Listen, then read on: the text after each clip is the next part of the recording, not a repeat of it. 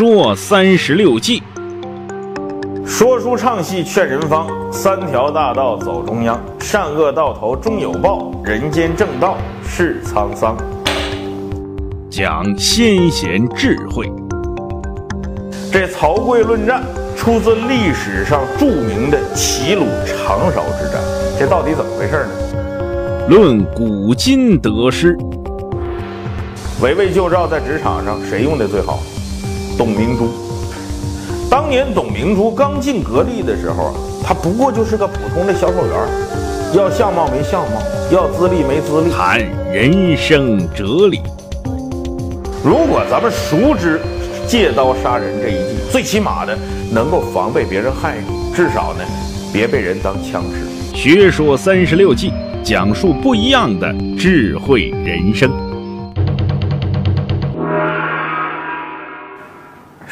唱戏劝人方，三条大道走中央，善恶到头终有报，人间正道是沧桑。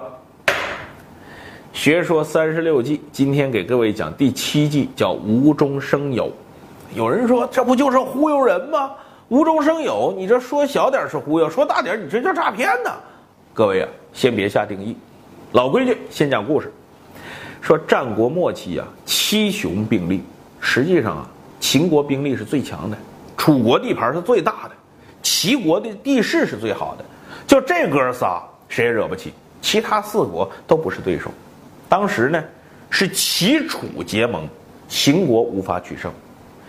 秦国有个相国呀，叫张仪，那是历史上著名的谋略家，他就向秦王建议了，说咱们呢离间齐楚，再分而击之。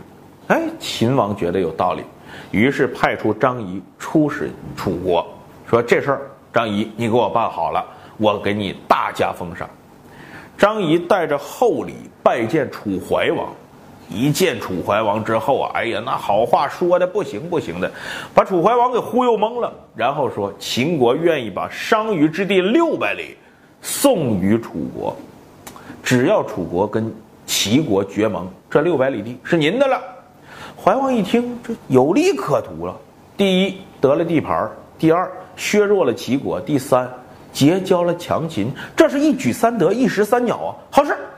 于是不顾大臣反对，痛痛快快的就答应了。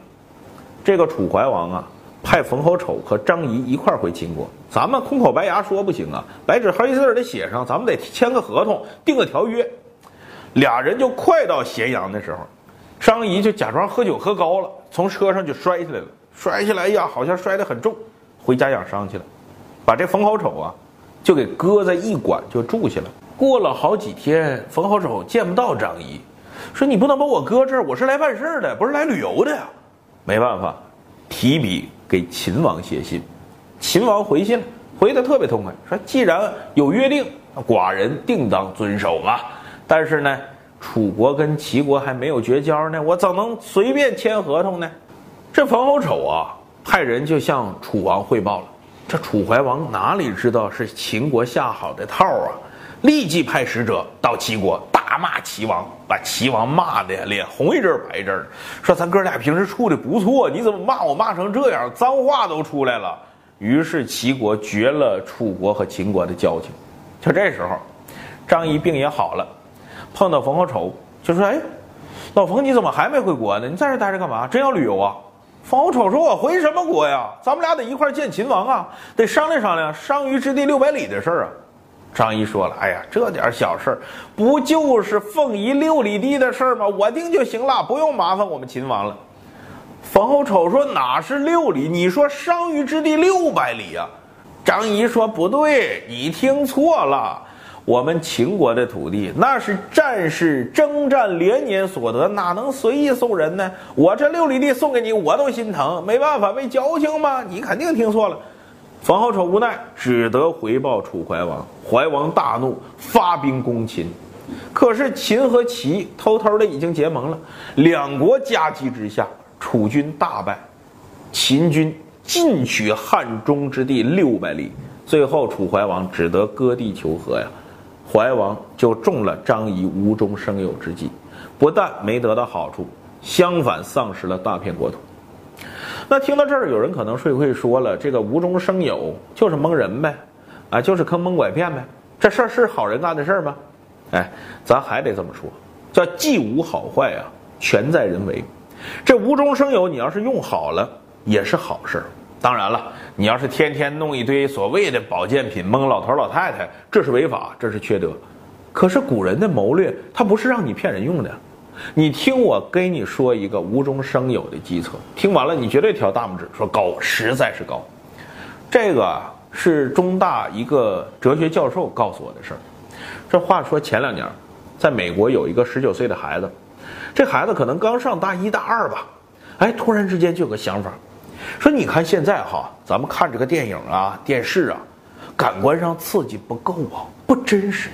哪怕你什么三 D 电影，它再逼真，不过瘾。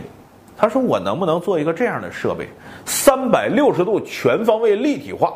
哎，你就好像置身其中，哎，这看着多有意思。”他就把这想法以及需要的技术啊、需要的资金呢，通通都放到社交网络上。他说：“我就想干这么个事儿，但是我现在呢，呃，很困难，一没资金，二没技术，我自己弄也不行。哎，谁能帮帮我？这是我的梦想，如何如何？”哎，你还真别说呀，一时之间在美国很火，打动不少人呢。有好多硅谷的工程师免费给他提供技术支持，有人给他掏钱帮助他实现梦想。没过多长时间，第一台工作机就弄出来了，就是现在特别流行的 VR 眼镜的雏形。后来听说这孩子把这技术卖给了谷歌，你说这是不是典型的无中生有呢？现在有人说互联网融资创业那帮人，他就靠讲故事，就靠骗。其实他不是骗，就是我有好的想法，但是我现在实力不行，我得找实现的途径。这个过程实际上就叫无中生有。咱们国家也有不少这样的事儿，哎，大到一些年轻人的创业呀，凭着文案能融资多少钱呢？小到开个咖啡馆啊，你听这话是二零一一年一月七号吧？